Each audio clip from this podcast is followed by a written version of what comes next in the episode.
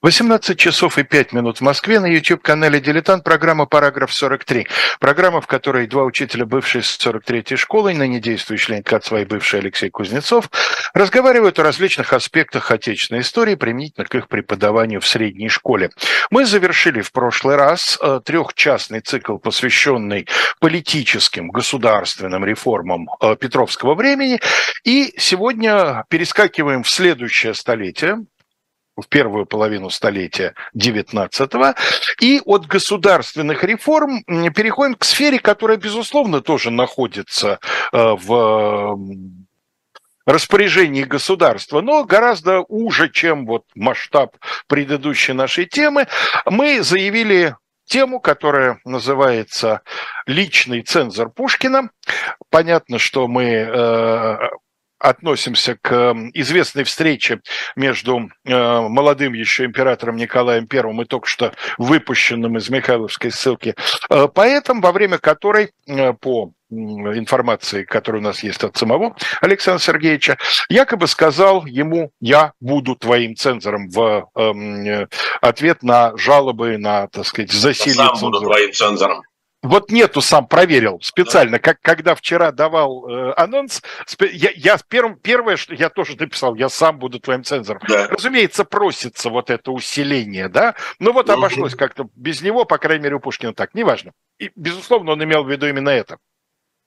И вот мы как раз и хотим поговорить о, ну, скажем так, в более, чуть более широком смысле об идеологии Николаевского царствования. Цензура будет важным, но не единственным компонентом этого разговора.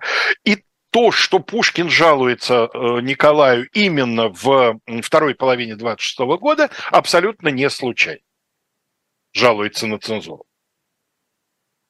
Я перебросил мячик на это. Да. Про Понятно. цензурный устав будете рассказывать. Э, ну, я не буду сразу рассказывать про цензурный Хорошо. устав. Хорошо. Я думаю, что надо сначала поговорить вообще о самом Николае Первом. Хорошо, давай. О том, что он собой представлял, в какой обстановке вступил на трон. И тогда уже мы подойдем и к цензуре тоже. Э, дело в том, что э, Николай – это третий сын э, Павла I и Марии Федоровны, э, но он э, первых двоих сыновей, то есть двоих старших братьев Александра и Константина, старше, то есть моложе был на 20 с лишним лет, потому что между вторым и третьим братьями родились несколько сестер – он родился в 96 году. Э, это последний год жизни э, бабки Екатерины II. И э, она успела его, так сказать, подержать на руках, успела даже написать, по-моему, Грегуару, ну, в общем, одному из своих французских корреспондентов, что, мол, если он так продолжит, как начал, то братья будут пигмеями по сравнению с ним – Имею в виду, что ребеночек очень крупненький Ребеночек родился. крупный был, да. И он таки вырос крупный, потому что есть спор э, по э, одним источникам, и таких, надо сказать, большинство. Э, Николай I уступал, существенно уступал в росте Петру Великому. Рост его составлял, по его якобы собственным словам, 10,5 вершков, то есть 189 сантиметров. Для того времени это все равно очень много – но, конечно, это значительно меньше, чем у Петра. Это а... даже для нашего времени все равно высокие мужчины. Конечно, конечно. Но для того времени, когда средний мужской рост э, короче нынешнего сантиметров на 10-12, это все равно, конечно, великан. Конечно. А вот по другим источникам он был таки выше Петра Великого на 1 сантиметр. То есть 2,04. Да, рост его якобы составлял 2 метра 4 сантиметра. А, но э, таких, правда, источников меньшинство, и э, вроде бы это непроверенные сведения. А, я в свое время на них купился. Угу. С другой стороны, э, если мы посмотрим вот на кафтан Петра и мундир Николая, на обувь обоих, то видно, что Николай был значительно крупнее, шире Э, своего э, прадеда, э, потому что, ну, у Петра, известно, была очень непропорциональная такая длинная, но узкая фигура. Достаточно посмотреть на знаменитую Шемякинскую статую на территории э, ну, Петропавловской крепости. В какой-то степени карикатура. Не но, совсем говорят, что Шемякин пользовался менее, да. измерениями одежды, сохранившейся э, от Петра. Но э, я на другое хочу сейчас обратить внимание. Э, дело, собственно, тут не э, в размерах, а дело в том, что в отличие от своих старших братьев и от Александра, и от Константина, э, он практически не испытал влияния Екатерины II, естественно, потому что она умерла, ему не было года, и воспитывался он в семье отца и матери, а это совсем, так сказать, другие люди, и он вырос ничем, не походя по характеру ни на Александра, ни на Константина. Ну, Константин, надо сказать, вообще, хотя он и воспитывался бабкой, но по характеру он был точная копия отца. Э, вспыльчивый, э, отходчивый, э, резкий, грубый. Он, кстати, внешне отца очень напоминал. Он был из четырех братьев ростом самый маленький, такой же, как отец Курносый. Известный, из, известный историк Николай Алексеевич Троицкий в одной из своих книг ему посвятил такую фразу, я запомнил, не только курносостью физиономии, но и нелепостью мышления более всех братьев, походил на отца. отца. Да. И, э, кстати, в отличие от старшего брата, который в армии никогда не служил, э, Константин был профессиональным военным, э, участвовал в походах Суворова, но Сейчас речь не о Константине. А, а, значит, когда Николай подрос и э, поступил в учение, э, то учителя отмечали его, во-первых, упрямство, и, во-вторых, вспыльчивость. Отмечали они также его увлечение преимущественно точными науками. Из всех наук, э, ну, так сказать, гуманитарных, он интересовался только военной историей. Э, языков, э, русской грамматики, этого всего он терпеть совершенно не мог. Э, в семнадцатом году, значит, ему было сколько, 21 год получается, да? да? В 21 год он был назначен генерал-инспектором по инженерной части. Понятно, что в возрасте 21 года великий князь инспектировать инженерные дела армии едва ли мог, Э, скорее, он был э, своего рода шефом от э, царской фамилии. В следующем году он стал командиром гвардейской пехотной бригады. Кроме того, он шествовал над гвардейским саперным батальоном и очень любил этим бравировать уже даже много лет спустя, будучи императором, и далеко не первый год – Э, он любил произносить такую фразу «Я старый гвардейский сапер». «Я старый гвардейский сапер». Э, он совсем, повторяю, не походил на Александра Первого э, характером. Александр был человеком, ну, как сказать, во-первых, очень фальшивым в общении с приближенными. Очень многие люди отмечали его неискренность, двуличие, Э, актерства, всего этого э, Николай I был чужд. В то же время он был чужд и свойственного старшему брату дипломатического притворства, и его, так сказать, мечтательности такой, сентиментальности. Э, он, напротив, был прямодушен, прямолинеен, грубоват, правда, без вспыльчивости Константина биографы пишут, что у него был ум практический, э, очень ясный, но в то же время не гибкий. Э, и э, вот один раз усвоенные убеждения он никогда не менял, их поколебать было почти невозможно. И это, с одной стороны, достоинство, безусловно, а с другой стороны, в той роли, которая выпала Николаю, это может быть и недостатком, Э, потому что новые идеи э, Николай I усваивал с трудом. Э, он был очень трудолюбив, очень вынослив. Этим, кстати, тоже отличался от старшего брата, потому что ну, окружение Александра отмечало, что он не любил труда, способен был, так сказать, выдвигать идеи, но вот доводить эти идеи до состояния документа должны были другие люди. И именно этим, по-видимому, объясняет, в частности, возвышение Михаила Михайловича Спиранского. Повторное возвышение. Нет, нет, я имею в виду Александра Первого. Александра Первого. Который не любил доводить дело до документа. Ему требовались люди, которые его идеи могли воплотить в документ. Это как раз первичное э, возвышение Спиранского. А Николай нет, Николай э, очень много работал. Вот этим он как раз напоминает Екатерину, но, пожалуй, это единственное его сходство с бабкой. Э, кстати, он очень любил внешне подражать Петру, Э, в частности, э, демонстрировать такую свою неприхотливость. Э, он спал на узкой солдатской койке жесткой, укрывался не мягким пуховым одеялом, а шинелью.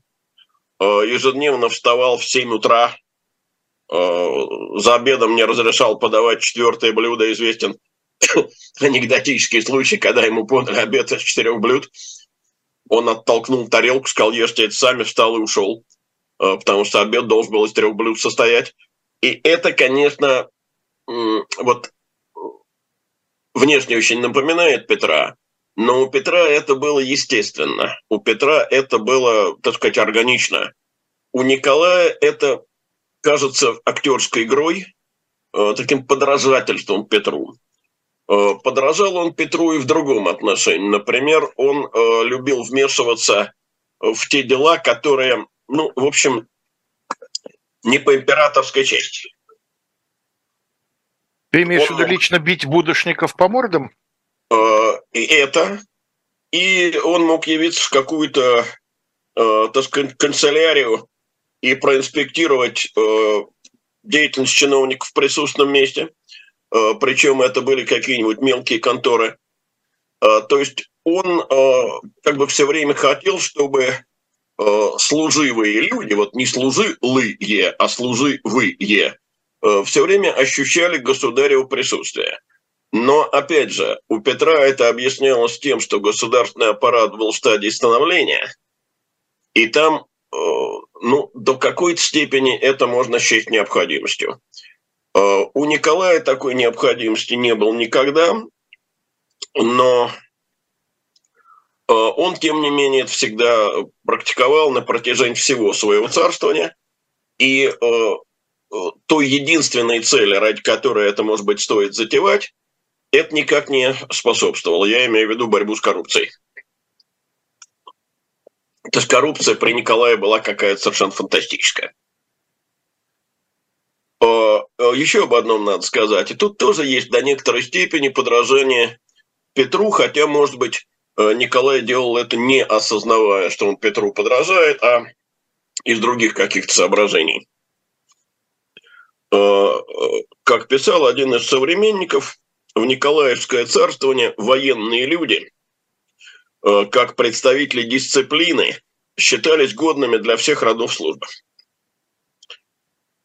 И Э, вот если мы э, вспомним, э, так сказать, изображенный Грибоедовым, mm-hmm. ну вот скалозуб, да. это такой своего рода символ Николаевского царствования. Ну, известно, что даже оберпрокурором Синода был назначен недавний гусарский генерал. Это, кажется, единственный случай за всю историю Синода как учреждения. Особенно Но... хорош гусар именно, именно да, гусар. Да, да, да, да, я именно это имею в виду. Но с другой стороны, вот то, что у Николая был такой ум практический, лишенный мечтательности, лишенный э, такой сентиментальности Александровской, это привело к тому, что ну, вот наиболее одиозные э, фигуры предшествующего царствования, я не имею сейчас в виду Аракчеева, который Э, после э, убийства крестьянами его э, любовницы Минкиной уехал в свое имение в Грузино и ну, впал, можно сказать, в прострацию. От государственных дел устранился, и за это был уволен в отставку. Я не его имею в виду. Я имею в виду Магнитского, я имею в виду петербургского попечителя учебного округа Рунича, я имею в виду печально известного архимандрита Фотия. Говорят, что, правда, Пушкин оклеветал его в своей эпиграмме. Вот как там первое слово «жена», душою Богу предана, а грешную плотью архимандриту Фотию. Вот. Ну, вот в этом смысле клевета. Ну, Александр Сергеевич вообще э, склонен был э, к... Э, Необоснованным раздаче, выводам. Раздаче ярлыков, да. Но никто никогда не пытается всерьез опровергать, эм, ну, как тебе сказать, такой крайний какой-то истерической э, реакционности э, Фотия. Так вот, Фотию, например, был предписано сидеть у себя в э, Юрьевском монастыре и носу за предел монастыря не казать. А, и это, по-видимому, объясняется как раз тем, что э, Николай был глубоко чужд всякого мистицизма. И э, фанатики реакции ему тоже были неприятны. Ему нужны были люди, которые способны обеспечить государству порядок. И тут надо еще учитывать вторую вещь. Э, Николай вступает на трон в э, чрезвычайно неспокойной обстановке. Мы все понимаем, что его воцарение произошло после восстания декабристов и в связи с восстанием декабристов. Но мы немножко забываем о другом. За предшествующие годы в Европе произошло несколько революций. Это Испания, это Неаполь, э, это значит, Пьемонт, это Португалия. Э, то есть э, в Европе неспокойно. И вот та фраза, которую... Греческий, греческое восстание. Греческое восстание, да. Но все-таки, понимаешь, греческое восстание, оно хоть и началось в 21 году, но там настоящая революция начнется попозже. Да. В 28-м. А, но вот та фраза, которую Николай произносит по преданию «Революция на пороге России», но, клянусь, она не проникнет в нее, пока во мне сохранится дыхание жизни, это не просто так. Это действительно ощущение надвигающейся революционной опасности. И, кстати, это ощущение Николая не обмануло. Э, потому что он вступил на трон в 25 году. В 30-м грянет июльская революция во Франции, э, одновременно произойдет революция в Бельгии, и что для Николая было, конечно, гораздо существеннее, э, в тот же 30-й год начнется польское восстание. Так что вот в своем ожидании и опасении революции он не обманывается. И вот тут надо сказать, что можно по-разному предупреждать революции. Ну, многие наши слушатели старшего поколения, наверное, помнят, так сказать, слова великого вождя мирового пролетариата, которые я буду не цитировать, а пересказывать близко к тексту, что реформы есть побочный продукт революции, или, по крайней мере, революционного движения. Это может быть и так, но на самом деле гораздо важнее то, что революции происходят, как правило, там, где реформы либо задерживаются, э, либо заканчиваются неудачей. Э, в особенности там, где задерживаются.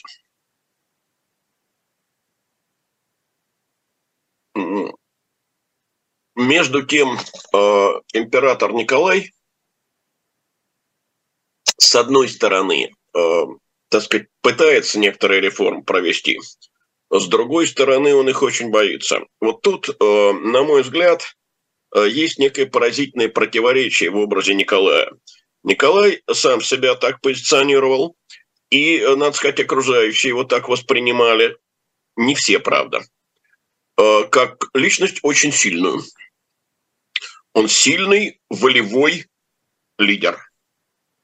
Это, надо сказать, и внешнему облику соответствовало. Вот он возвышался над толпой на голову.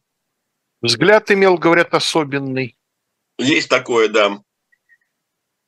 При этом он, понимаете, политик, государственный деятель, сильный государственный деятель, это прежде всего тот государственный деятель, который не боится идти э, на э, серьезные, иногда рискованные шаги. Николай всегда этого боялся. Он всегда старался откладывать э, решение вопроса до лучших времен.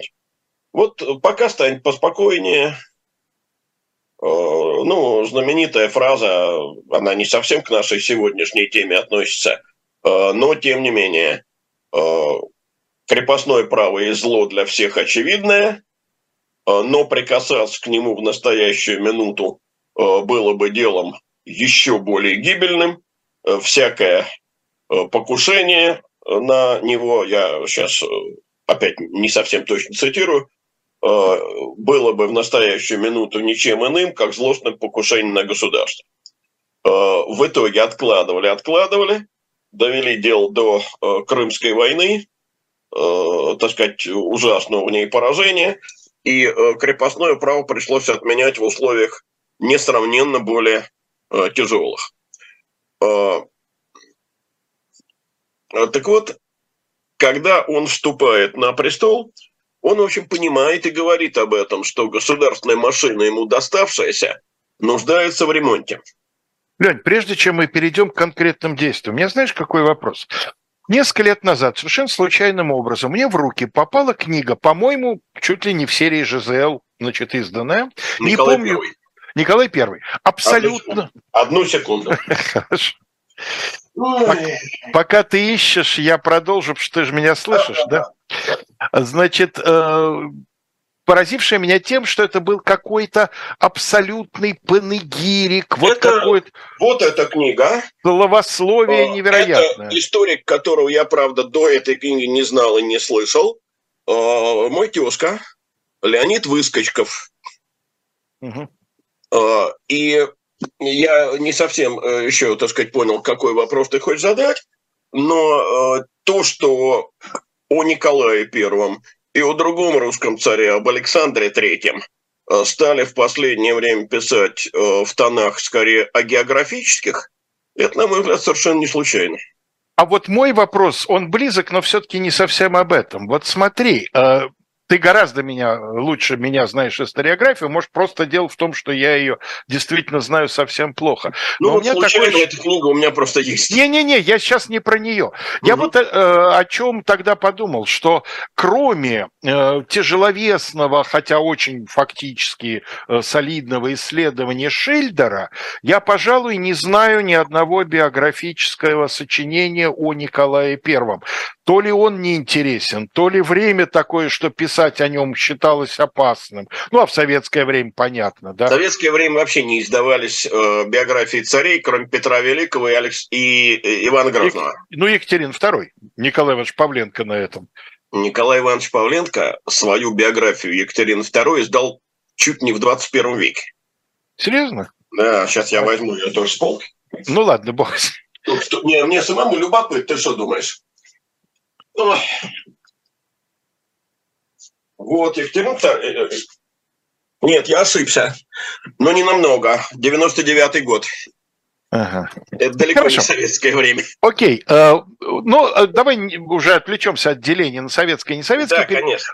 А Николай писали без особого желания, да? Или Ты это знаешь, не так?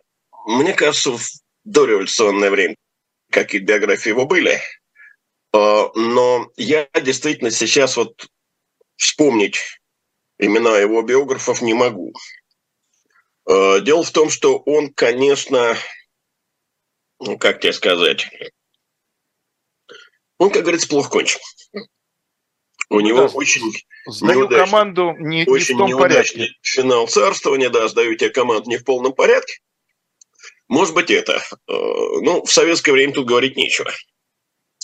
Э, то, что о нем не писали э, там на этапе перестройки 90-х годов, э, специально тоже понятно, потому что занялись биографиями, конечно, так сказать, реформаторов настоящих, а о нем стали писать, когда пошла мода на консерватизм.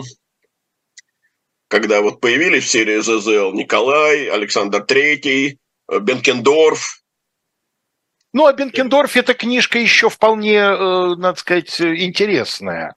А вот Николая я даже не смог читать. Вот. Я ее не прочел до конца, да, я ее начал читать, где-то до середины дочитал, она немножко вязкая и очень действительно э. Да, Мы прерываемся на несколько десятков секунд на ролик, потом я скажу несколько слов о современных книжках, и мы вернемся к нашему государю-императору.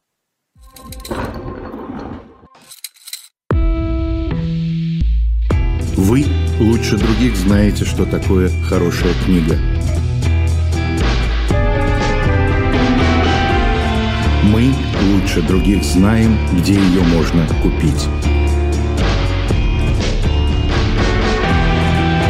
Книги на любой вкус с доставкой на дом.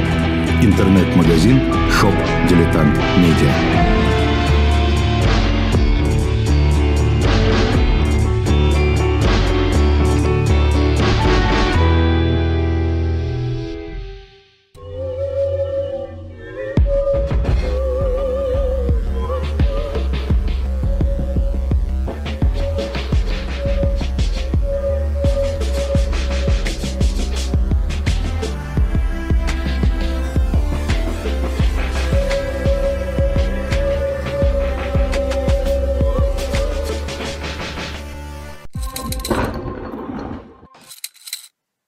Хочется напомнить вам э, о том, что на сайте shop.diletant.media есть не только чистая историческая литература, но и литература историко-художественная. И вот одну такую книгу мы хотим вам э, сейчас предложить. Эта книга, написанная израильским историком Аликом Эпштейном, которая называется «Подвижники Монпарнаса». Речь идет о том э, круге, даже кружком это нельзя назвать, это большой круг иностранных, не французских художников, которые в свое время, в первой половине 20 века, поселились в районах Монмартра и Монпарнаса, где вообще традиционно художественная элита э, Парижа проживала. Среди них было много выходцев из Восточной Европы, много евреев, что объясняет интерес именно израильского историка э, к, этой, э, к этому кругу. Ну и вот, соответственно, он эм, разбирает историю вот этой так называемой парижской школы, много всего интересного. Ну и кроме того, обратите внимание, пожалуйста, там э, сейчас на сайте shop.diletant.media выложены, э, выложена целая подборка книг про искусство в единственном экземпляре. Это все, так сказать, такие достаточно дорогие подарочные издания. Так что поинтересуйтесь те, кто ищет подарок, или те, кто вообще интересуется искусством. Я ну, а мы... из них уже сегодня монополизировал. Понятно, ну замечательно. Видишь? Хотя вроде бы, э, потому что таким горячим э, поклонником э, изящных искусств Леонид Александрович у нас не, не слывет. Возможно, ошибочно. Возможно, ошибочно. Ну что, Николаю Первому, да, к, так сказать, от, портрет, да. от портрета к делам. Да, ну, наверное, все-таки надо вспомнить, что в начале своего царствования Э, Николай учреждает так называемый э, секретный комитет от 6 декабря. Имеется в виду 6 декабря 1826 года. Любопытно, кто в этот комитет входит, вернее, кто его возглавляет. Э, формальным председателем комитета назначен Виктор Павлович Кочубей. Важно в данном случае вспомнить, Э, что э, Виктор Павлович – это один из тех людей, который входил в начале предыдущего царствования в состав э, так называемых молодых друзей императора, был членом негласного комитета. Замминистра внутренних дел, если не ошибаюсь, в начале да, века. Да, да. Ну, вот фигура, ну, как сказать, такая умеренная среди либералов. Э, по-видимому, среди своих э, соратников по негласному комитету, куда входили, как мы знаем, э, Черторийский, Новосильцев, Строганов, Кочубей был самым умеренным. Но тем не менее, А его заместителем и фактическим руководителем комитета становится Михаил Михайлович Спиранский, который накануне декабристского восстания был возвращен из ссылки. Ну, он после окончания, победного окончания войн с Наполеоном был не то чтобы реабилитирован, но прощен. Стал сначала, по-моему, симбирским губернатором. По-моему, да. Потом был вице-губернатором Сибири. И вот был возвращен в Петербург. Есть сведения о том, что, так сказать, наблюдая из окна за событиями на Сенатской, он проговорил, и эта штука тоже не удалась. Но это именно, э, как говорится, есть сведения, потому что в единственном экземпляре э, такие сведения существуют.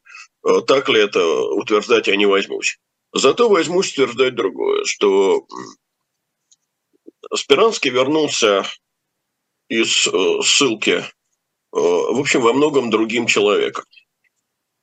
Человеком, оставившим надежды на стремительное преобразование российского государственного устройства, мы не делали передачу о Спиранском специально. Отдельно нет, мы говорили да. о его, его проекте, но... Ну да, да, но все-таки о проекте говорили. Говорили, говорили. Да, ну значит, э, будем считать, что основное сказано. Э, все-таки, когда он э, в девятом году подает царю введение к уложению государственных законов, то он прямо надеется на то, что в течение двух-трех лет Э, Россия полностью преобразуется.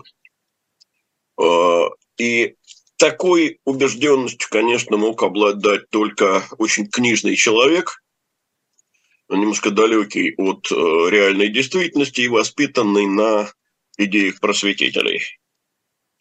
Теперь он о таких принципиальных реформах уже не задумывается, но некоторые изменения все-таки комитет намечает. Э, в частности, э, речь идет о совершенствовании э, центральных органов управления, о изменениях в местной администрации, предлагается усложнить вступление в дворянство и, ну, так сказать, дворянство превратить в некую закрытую корпорацию.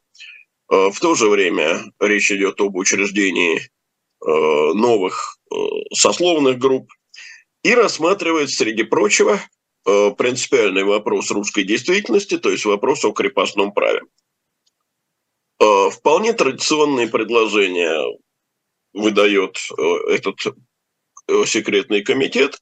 Речь идет о запрете продаж крестьян без земли, об ограничении числа дворов в одних руках, о запрете дробить мелкие имения, те, в которых числится менее сотни ревизских душ, и эти предложения уходят в песок.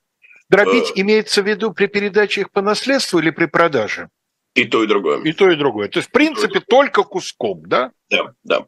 Ну, это понятно, потому что э, мелкопоместное дворянство, а оно составляло вообще большую часть тогдашнего дворянства, беспоместное и мелкопоместное. Это была большая главная боль правительства.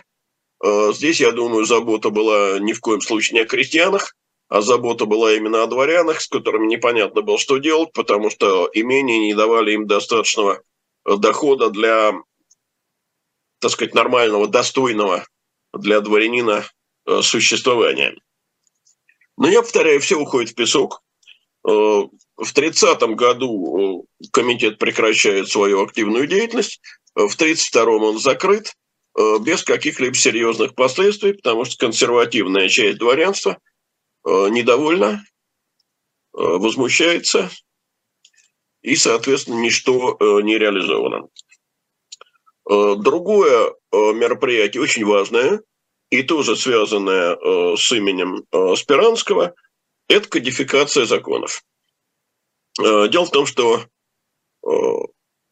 хотя на протяжении XVIII века, в особенности при Петре, при Екатерине, да и между ними в общем, тоже э, было принято огромное количество различных законодательных актов, но они э, не были кодифицированы. Ну, вот я не юрист, но тем не менее даже я понимаю, что когда законы принимаются, так сказать, ворохом, когда они не систематизированы, то получается правовая анархия. Заключается она в том, что, ну, например, в процессе суд производства, я уж не говорю о чиновниках, по мере надобности из этого вороха достается тот законодательный акт, который удобен, э, на нем основывается либо административное, либо судебное решение. Э, он при этом может противоречить э, трем-пяти другим законодательным актам, но они не используются. И все это делается, в общем, надо сказать, далеко не бескорыстно зачастую пыталась э, создать новое вложение Елизавета Петровна, не успела. Э, видимо, э, предполагал, что главным действующим лицом э, в создании нового вложения будет Иван Иванович Шувалов, но Елизавета Петровна умерла, э, дело было похоронено, пыталась э, вернуться к нему, созывая уложенную комиссию и готовя наказ. Лень, а почему Иван Иванович? Мне кажется, Петр Иванович был как-то поближе к этой тематике. Нет, нет. Шувалов, как раз вот, вот этим как раз занимался Иван Иванович. Петр Иванович Шувалов занимался, э, так сказать, внутренней политикой, занимался э, экономическими реформами, но то, что называется непременными законами, готовил его двоюродный брат. Mm. Готовил как раз на основе просветительских учений. Дело в том, что при Елизаветинском дворе так уж получилось, самыми образованными людьми оказались вот Иван Иван Шувалов и Екатерина Великая. Но в царствовании Екатерины Шувалов уже никак себя не проявляет, он полностью уходит в тень и, так сказать, в частную жизнь. Он женат никогда не был. Э, пыталась, мы знаем, Екатерина Великая приступить к созданию уложения, положив его основу свой наказ. Э, тоже мы знаем, из этого ничего не вышло. Она от этой идеи отказалась в связи с тем, что она услышала э, в уложенной комиссии. И вот теперь к работе по кодификации государство приступает уже по-другому, уже без всяких уложенных комиссий, э, чисто административным путем. Создается второе отделение, собственно, его императорского величества канцелярии. Э, практическую работу по кодификации опять поручают Спиранскому. Э, кстати, именно за эту работу он получит потом графа. И, и орден Андрея Первозванного, да, снятый, да. снятый по легенде с собственной ну, ну, собственного плеча. Э, да, но тут дело в том, что э, орден не шуба. Это шубу, когда ты снимаешь собственного плеча, у тебя на одну шубу меньше. А когда ты снимаешь собственной груди орден, то сам ты этого ордена не лишаешься. Безусловно. Э, вот. Но все а, равно такая честь редко кому, так сказать, ну, бывала, да, бывала оказана. Именно, вот, именно честь. Но э, в данном случае, мне кажется, важнее, что сын бедного сельского священника, полуграмотного, э, стал к концу жизни графом. Да. Э, так вот, э, под руководством Спиранского, э, как э, пишут и историки русского права, и историки XIX века, был совершен настоящий подвиг. Потому что в течение 28-30 годов было издано 45-томное полное собрание законов Российской империи. Источник, который историкам известен под аббревиатурой ПСЗРИ. Угу. Вот, Полное собрание законов Российской империи. Российской империи, да. 45 томов. 45 томов. Э, несколько тысяч законодательных актов, самых разных, приведенных э, в систему, э, так сказать, изложенных в хронологическом порядке. Это документы, которые приняты с 1649 по 1825 годы. Но полное собрание законов Российской империи – это именно источник более интересный для историков, чем юристов, мне кажется.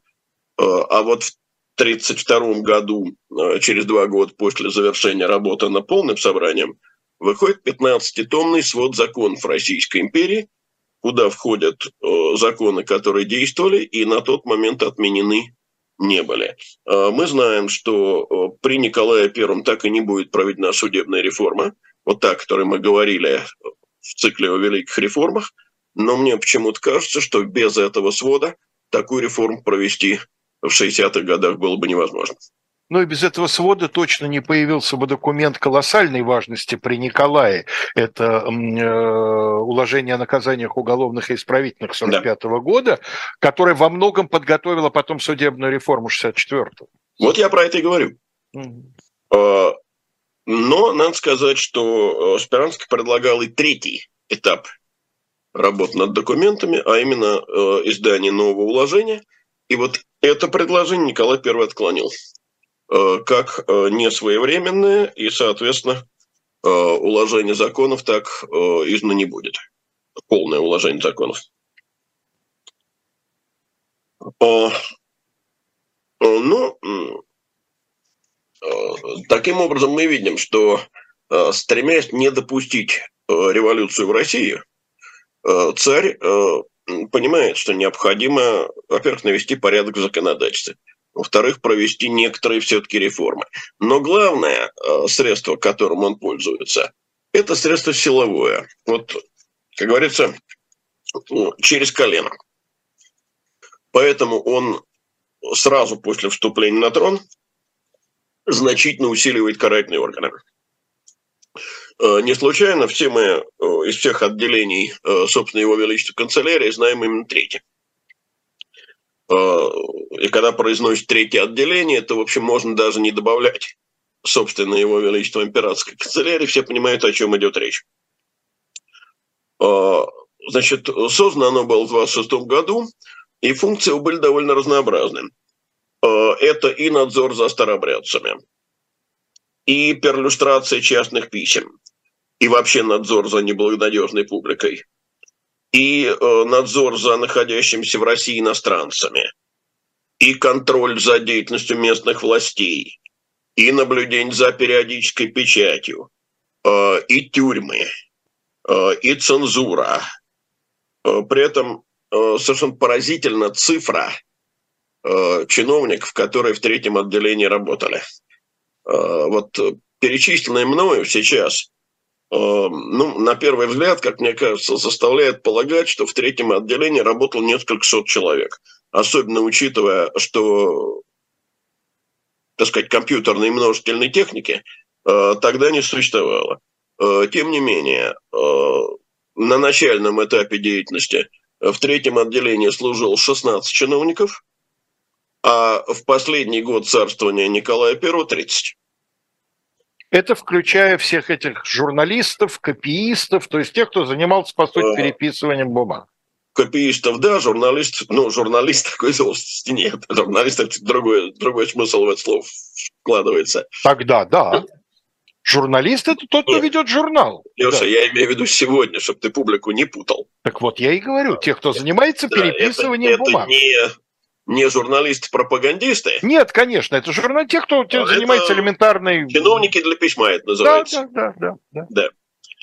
да. Правда, а, при третьем отделении состоял корпус жандармов. Да, и там было гораздо и больше. Наверное. Там совсем другие цифры, а, потому что штат корпуса жандармов к 50-му году достиг 6 тысяч человек.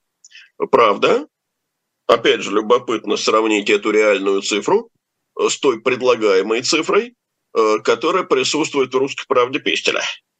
Э, Павел Иванович, как известно, предлагал создание корпуса жандармов численностью 116 тысяч человек. Не 6, а 116. Некоторая разница. Вот, что называет, то, чем отличается традиционная абсолютная монархия от военной диктатуры. А, а, довольно интересные люди стояли во главе и третьего отделения, и корпуса жандармов. значит, начальником третьего отделения и шефом корпуса жандармов был выходец из вот, озейских баронов Александр Христофорович Бенкендорф. Ну, в последние годы только стало более-менее широко известно, что Бенкендорф, во-первых, герой войны 12 года, да. а, во- а во-вторых, его ближайшим другом был Сергей Григорьевич Волконский. Да. Вот. Тем не менее, судьбы друзей разошлись. Один отправился на каторгу, а потом в ссылку. И далее, так сказать, на проживание в Иркутске. А другой стал действительно шефом главного силового ведомства. В 1944 году Бенкендорф умер, и далее, вплоть до 1956 года, руководил корпусом жандармов и третьим отделением Алексей Федорович Орлов. Тоже ну, с декабристами. У Орлова, у Орлова еще более тесная связь с декабристами, потому что его брат, один из первых декабристов, один из создателей Ордена русских рыцарей, Михаил Федорович Орлов, которого, правда, в ссылку и на каторгу не отправили – а, отправили, так сказать, под надзор полиции в собственное имение. А, ну Алексей его, как говорят, на коленях отмолил у Николая Первого. Меня, правда, вот не оставляет ощущение, возможно, ложное, но почему-то мне все время кажется, что они брать не родные, а единокровные. Нет, родные. Родные, да. Родные, родные. Ну, вот, что-то у меня все время такое ощущение. Вот. Но э, есть еще одна фигура, и мне кажется, она более интересная, чем Орлов. Э, может быть, не более интересная, чем Бенкендорф, но более интересная, чем Ты Орлов. имеешь в виду Леонтия Васильевича Я имею в виду Леонтия Васильевича Дубельта. Ну, э, надо сразу сказать, что у Леонтия Васильевича есть большой по объему и роскошный по содержанию очерк у Натана Яковлевича Эдельмана. Он э, публиковался э, были такие сборники ежегодные. А, писатели рассказывают о науке. И, по-моему, это то ли, то ли 17-й выпуск, то ли какой-то вот рядом с этим номером. А, есть э, очень характерная такая деталь в «Былом и думах» у Герцена. Э, дело в том, что когда царь назначал Бенкендорфа, он э, ему э, по преданию вручил белый платок, сказав, что, дескать, вручаю тебе этот платок, чтобы ты утирал слезы несчастных. Э, страждущих. Так сам Александр Христофорович ее и распространял, эту легенду. Ну, да, да. да. Ну вот э, картинка из «Быловой дум». Приемная Бенкендорфа собрались э, во множестве просителей разного, так сказать, достоинства. Э, наконец, э, граф появляется в приемной, и стоит ветеран, так сказать, увешанный медалями, уже глубокий старик. С каким прошением? Привить Бенкендорф, он падает на колени, протягивает бумагу. Ваше сиятельство, не погубите. Бенкендорф брезгливо отстраняется, говорит, что это? Вы позорите ваши медали. И не взяв бумагу, проходит дальше. У старика стекленеют глаза, потому что последняя надежда рухнула. В этот момент к нему подходит Дубель, говорит, ну что это вы в самом деле? Давайте вашу бумагу. Забирает бумагу, уходит. А, то есть, э, ну, конечно, надо сказать, что Александр Иванович здесь не самый объективный свидетель, потому что он Бенкендорфа любил Понятно. с особой нежностью. Вот. Но, тем не менее, если это правда, а все-таки такое выдумать, мне кажется, тяжеловато, э, это вот, как тебе сказать, это в стиле Николая Первого. Это такая демонстративность демонстративное благородство, которое оборачивается катастрофой. Дубельт ведь мог бумагу и не взять. Угу. Так вот, еще одно свидетельство. Свидетельство современника, вот как раз по поводу этого белого платка.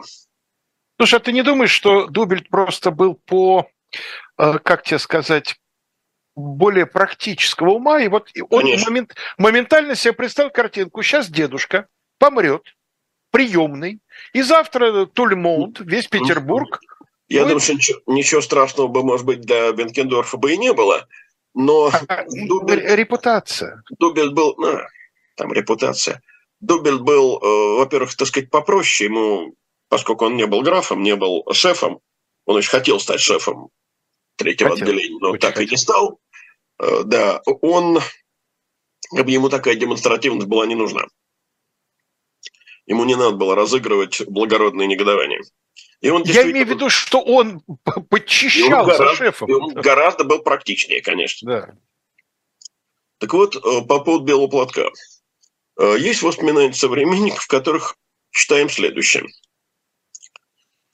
Я сейчас прочту лишь и мы с тобой урок разыграем. Я тебе буду вопросы Давай. задавать, а ты начнешь отвечать, угадывать. Хорошо. Я играю умного ученика или тупого? Ты умного, умного ученика играешь, причем э, речь будет не об истории, а о том, в чем ты гораздо лучше меня разбираешься. Давай. О советском кинематографе. А, ну я тоже небольшой спец. Ну давай, давай, времени не осталось. Жандармы в скором времени приобрели себе многочисленных сотрудников, но не на основании всеобщего к ним уважения, а за деньги – Москва наполнилась шпионами. Вскоре никто не был спокоен из служащих. Боялись даже некоторых лиц, принадлежавших к порядочному обществу. И даже высшему званию. Потому что о некоторых проходил слух, что они принадлежат тайной полиции. Жандармы вместо уважения были во всеобщем презрении. Вот э, помнишь фильм, в котором вот эта репутация жандармов гениально сыграна? Нет. Слету нет о бедном гусаре. А, Помнишь Гафта? Ну, конечно. Да. В роли командира полка. Да, да, да. Я ну, свои я медали, я да. свои медали кровь проливал. Конечно. Да. Я уж не говорю о последнем, о последней реплике Басилашвили. Э, Из моей фамилии пропала буква? Выпала, э, не могу произнести. Фамилия да, Мерзляев, да. выпала буква «Л». А, вот, конечно, это тоже сатира, конечно, это пародия но э, нельзя не сказать, что основания для нее были. Вот. И мы, конечно, должны будем вот прямо в начале следующей передачи э, переходить э, к тому, что, собственно, и дало заголовок, э, потому что это Кунтер Пришибеев э, полагал, что порядок можно навести только крича «тащить и не пущать». А Николай э, очень хотел воздействовать на умы. И поэтому для него э, главными, э, так сказать, врагами стали печать, университет и в какой-то степени школа. Потому что, как э, еще один современник писал, сам Николай был воплощенный не рассуждать. Причем печать и публицистика, и, Вообще худ... печать. и художественная Я имею в виду и художественную литературу, и прессу, да, и книгоиздание, да, да. вот все сразу. Ну что же, вот, э, собственно, у нас и намечена программа на следующую нашу передачу через неделю. Мы поговорим о цензуре, мы поговорим о том, как вообще был устроен контроль вот за этими учреждениями, кто им занимался, кто его осуществлял, какие изменения произойдут. Как? Осуществлялась какие, эта цензура? Как, какие изменения произошли э, в отношении университета? Что так? Ну и, видимо, не в следующий раз, а может быть через раз про теорию официальной народности, потому что школа и церковь как раз вот сюда в полный рост. Ну, это была программа «Параграф 43». Леонид Кацва, Алексей Кузнецов. Мы с вами прощаемся, поскольку мы не в студии, к сожалению, у меня нет программ передач на ближайшее время, но думаю, что вам сегодня ее уже объявляют объявляли, да и установить ее нетрудно. Всего вам самого доброго, до встречи через неделю. Всего хорошего.